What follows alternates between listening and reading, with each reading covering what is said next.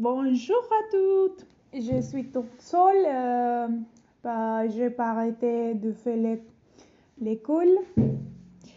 Donc, euh, je commence là. Si je, si je sème, si sème les sons, ok?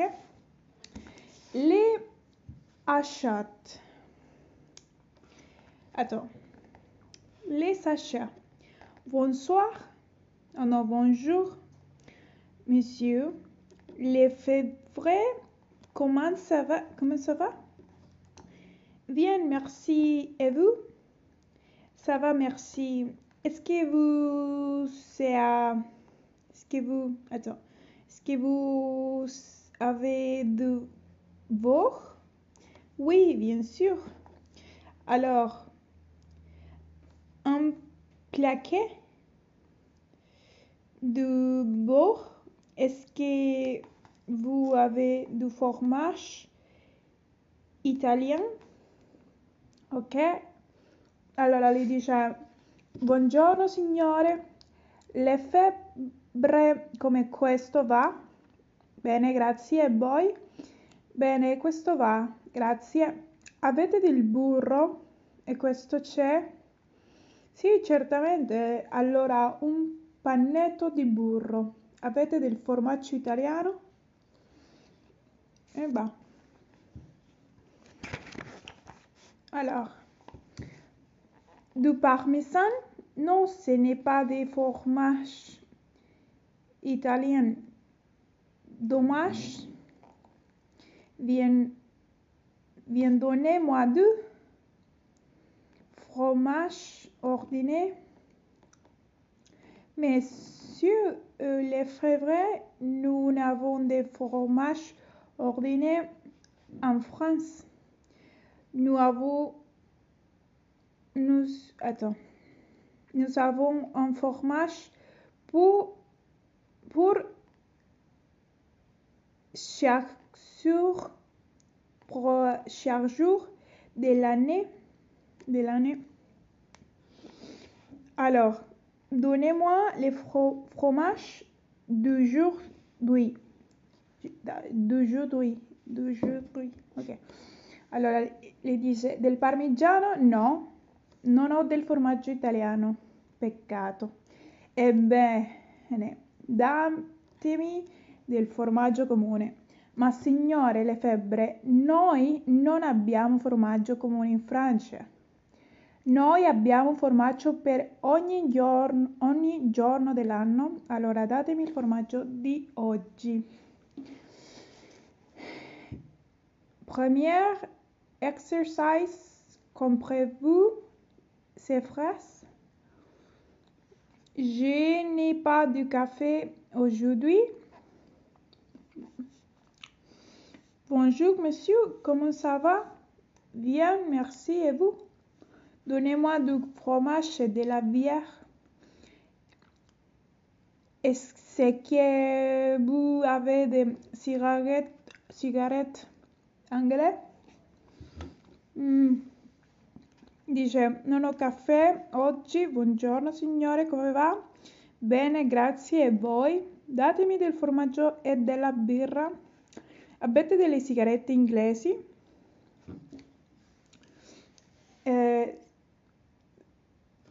Deuxième exercise, trouver le montres manquantes. Non abbiamo del formaggio comune in Francia. Nous n'avons pas de fromage ordinaire en France. Volete della birra? Sì, certamente. Est-ce que vous voulez de la bière? Oui, bien sûr. Alors, troisième, vingt-cinq page.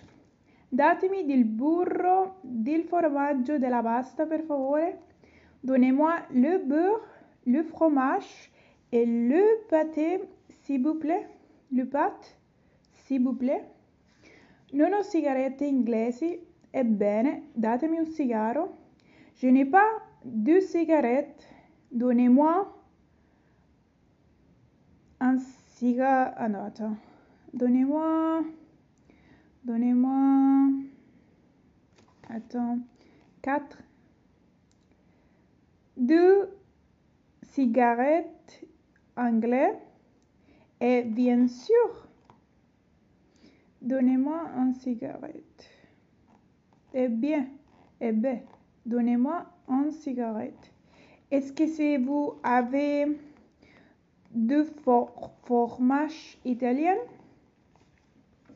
eh oui alors continuez la septième leçon Revisione e note. Ripasso e note. Questa è la vostra prima lezione di ripasso. Il contenuto grammaticale delle ultime sei lezioni è ripreso, approfondito e illustrato da esempi nella successiva lezione di ripasso. Così avverrà fino alla fine di questo metodo. Non dovete imparare a memoria le osservazioni e le spiegazioni che seguono, ma leggerle e possibilmente più volte in modo da non avere più dubbi sugli argomenti affrontati, solo allora potrete passare con fare sicuro alla lezione 8. Allora, il genere dei nomi.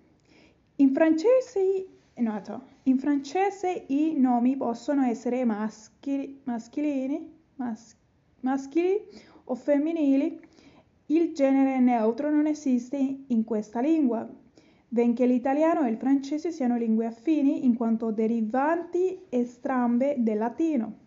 Non, non sempre esiste fra loro una pensa corrispondenza nel genere dei nomi. Fin da ora vi consigliamo quindi di imparare le parole cercando di ricordare anche se sono maschili o femminili al singolare l'articolo determinativo è le, il lo, per il maschile è la, per il femminile. Al plurale si usa le, i, gli, le.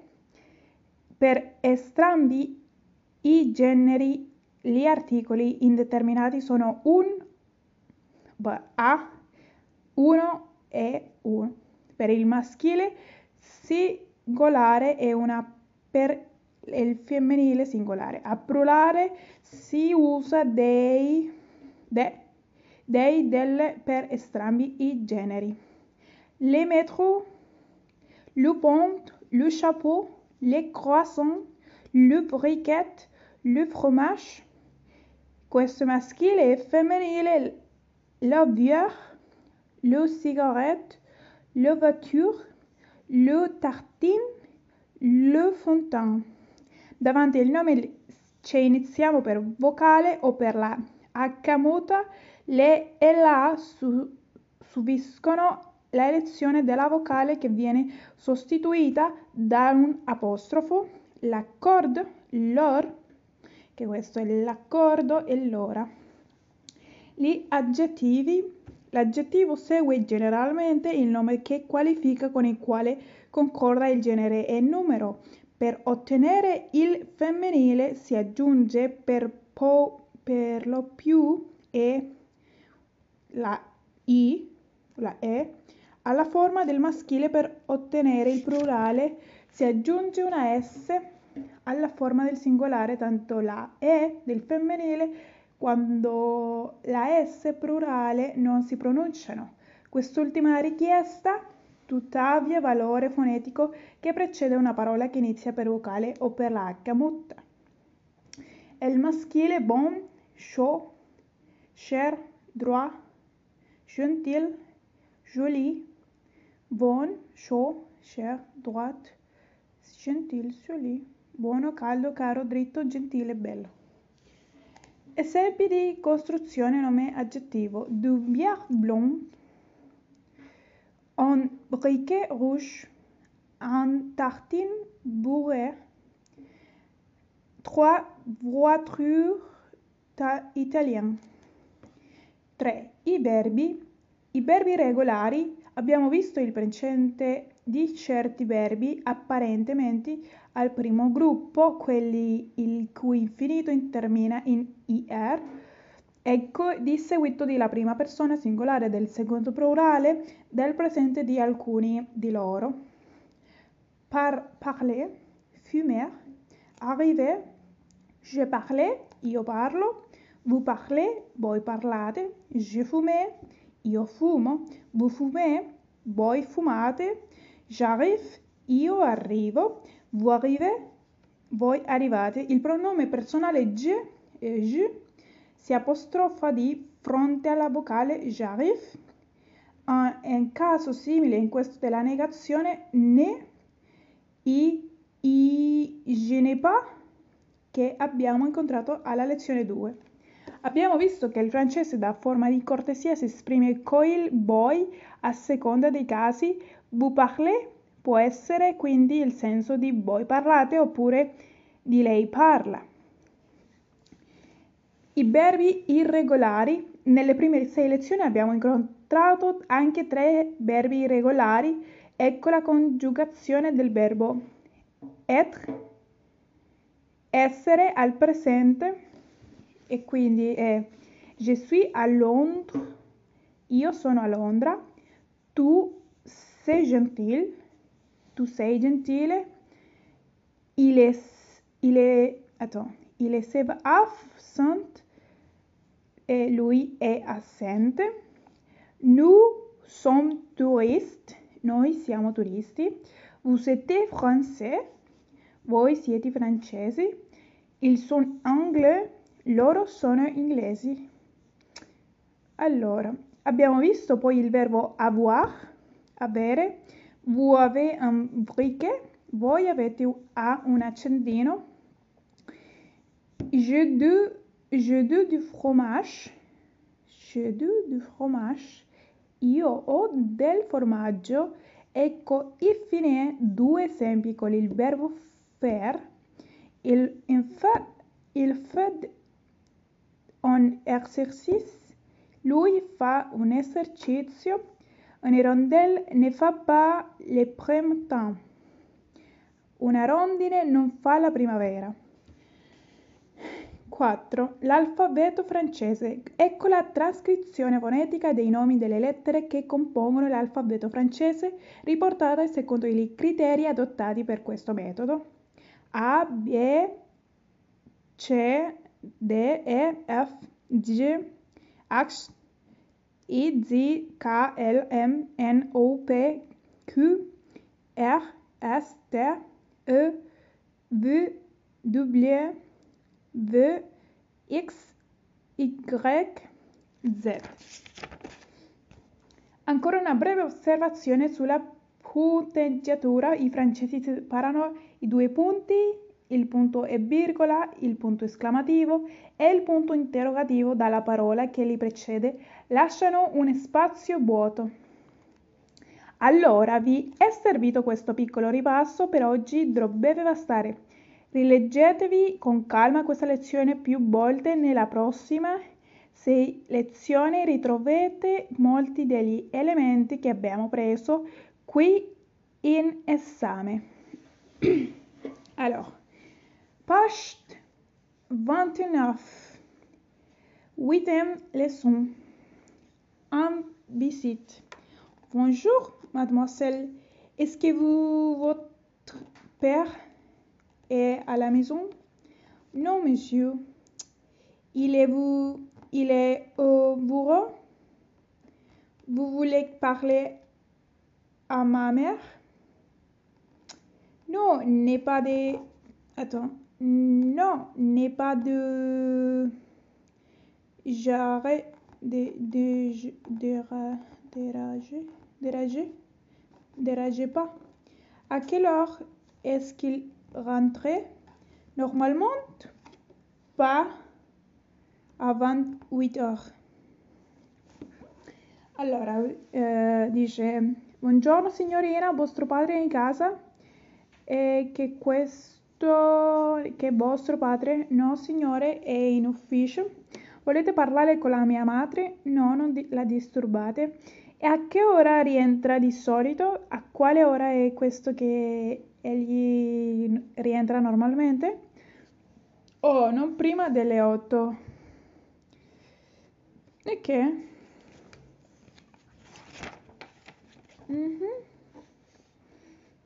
Mm-mm-mm.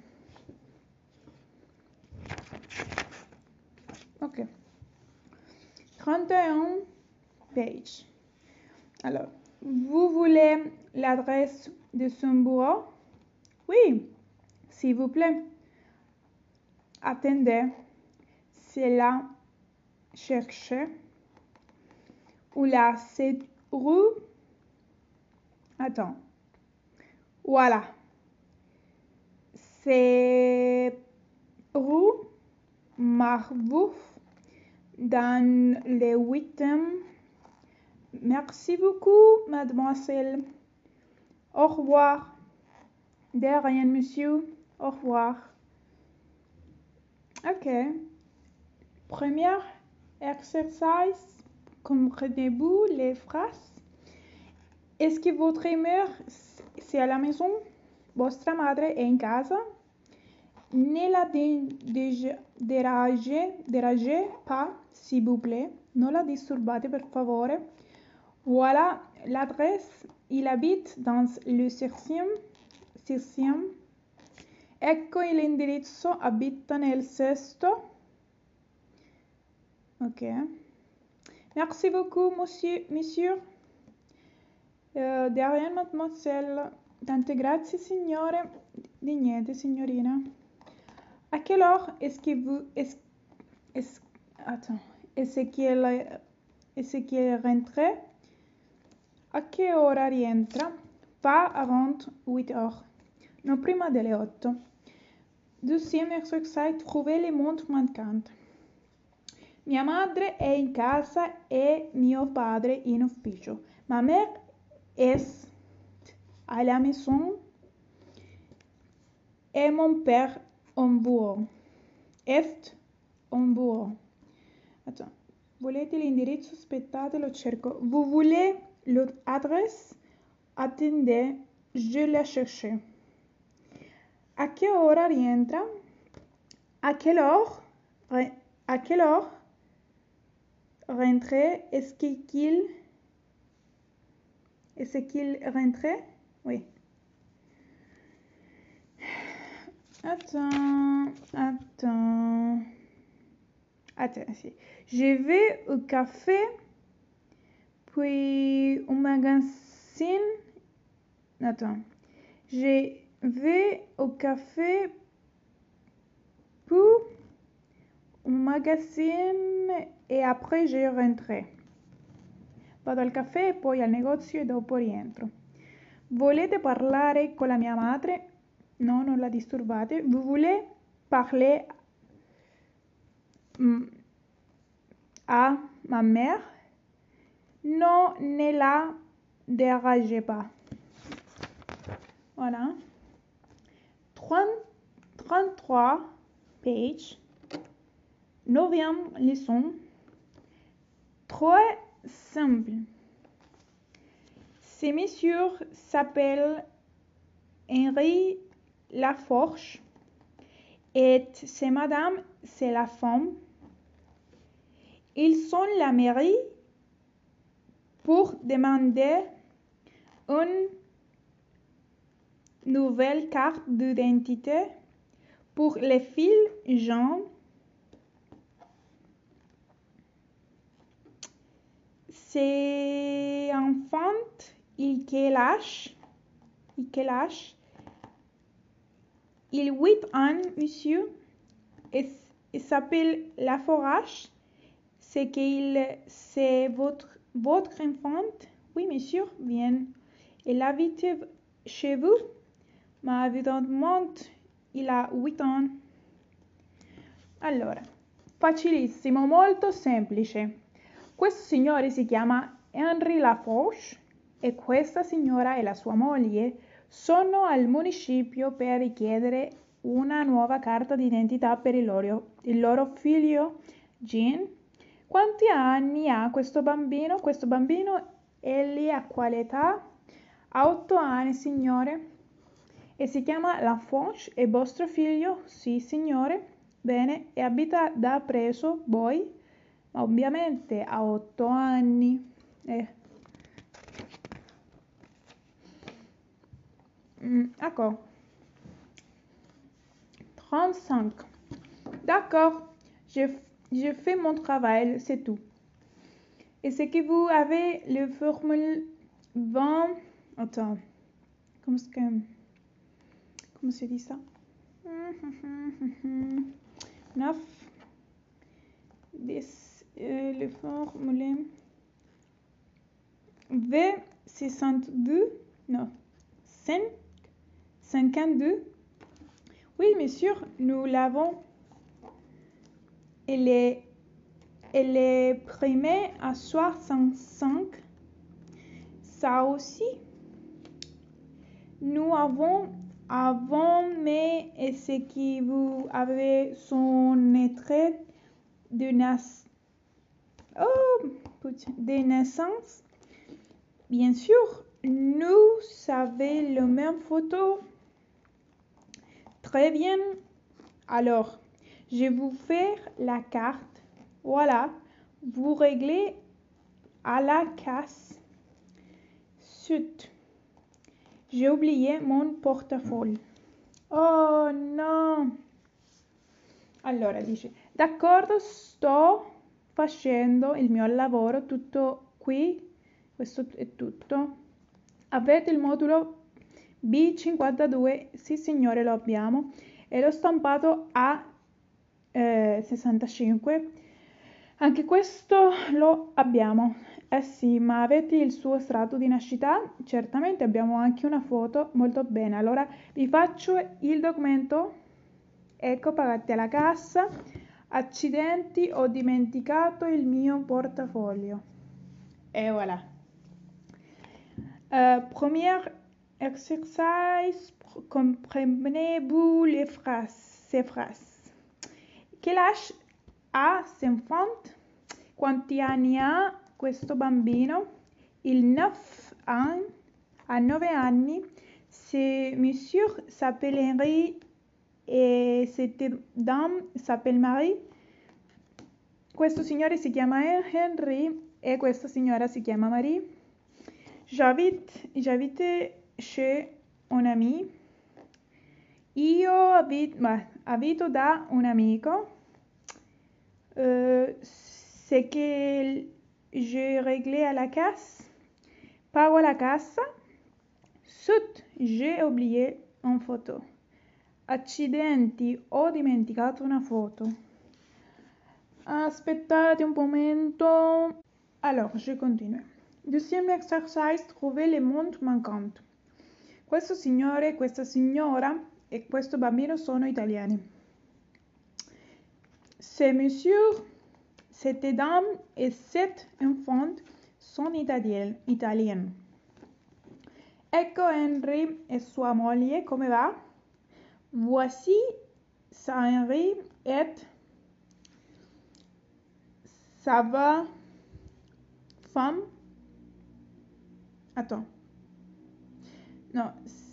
Euh, voici Henry et sa femme. Comment ça va? Comment ça va? 1, 2, 3. Quanti anni ha? Questa signora ha 50 anni. Quel âge a, a cette dame? Elle ha 50 ans. Sto solo facendo il mio lavoro tutto qui. Je fais mon travail, c'est tout. Abita da. Il habite chez nous. Oh là là là là là là. 30, 30, 37 pages. Deuxième leçon est la dernière leçon pour aujourd'hui. Et voilà. Monsieur, monsieur, bon, bon, bonsoir, monsieur Duclos. Monsieur Duclos rentrait chez lui à 7 heures tous les soirs D'habitude, il achète quelque chose à manger à supermarché et il monte à son appartement. D'abord, il met les répondeurs téléphoniques parce que si lui n'aime pas rentrer d'arrache, puis il dîne, met les assiettes dans le lavage vaisselle et allumer la télévision. Il regardait l'information les, les, les infos, les, ouais, les informations e quelquefois un film. Allora, buonasera signor Duclos. Il signore Duclos torna a casa alle 7 tutte le sere. Di solito compra qualcosa da mangiare al supermercato e sale al suo appartamento. Prima mette la segretaria telefonica perché non le piace essere disturbato, poi cena, mette i piatti nella lavastoviglie e accende la televisione. Guarda il notiziario, le informazioni e qualche volta un film. Eh beh, très, très bien. Alors, continua. À la 39 che è la 39.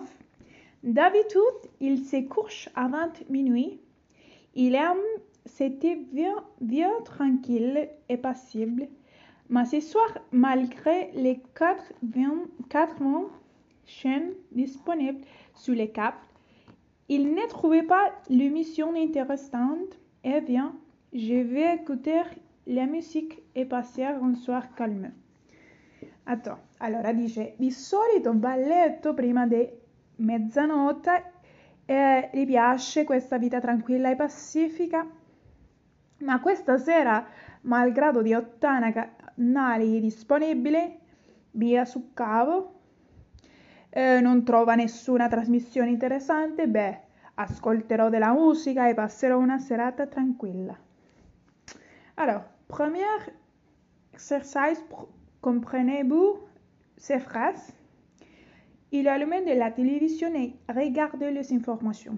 Accende la televisione e guarda il notiziario o le informazioni, les infos. Elle a acheté quelque chose à manger au magasin.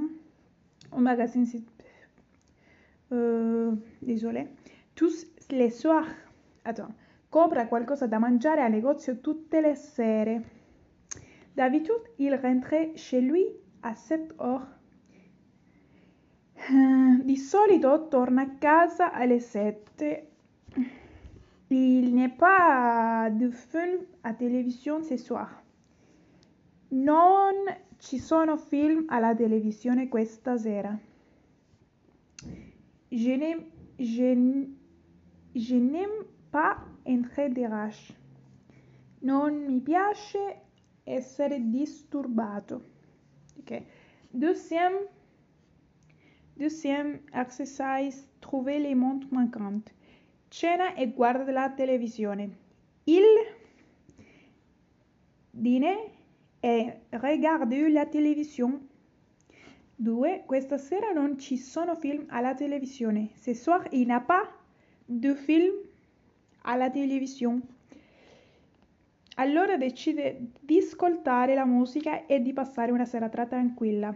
Alors, il décide d'écouter la musique et de passer un soir calme. Prima compra qualcosa da mangiare. Puis, attends. D'abord, il quelque chose à manger. E, e poi, attends. Prima compra qualcosa da mangiare. E poi sale al suo appartamento. E puis et puis il montait à son appartement. Et voilà, c'est fini pour aujourd'hui. donc, à demain, tout à l'heure. Euh, je suppose que les jours, ça va, que je fais 5 leçons pour jour. Et, et voilà, et je, je, je suis trop trop contente pour faire comme ça. Et j'espère que tous les garçons apprennent quelque chose avec moi. Et donc, et voilà. C'est tout. Ciao, ciao, à demain.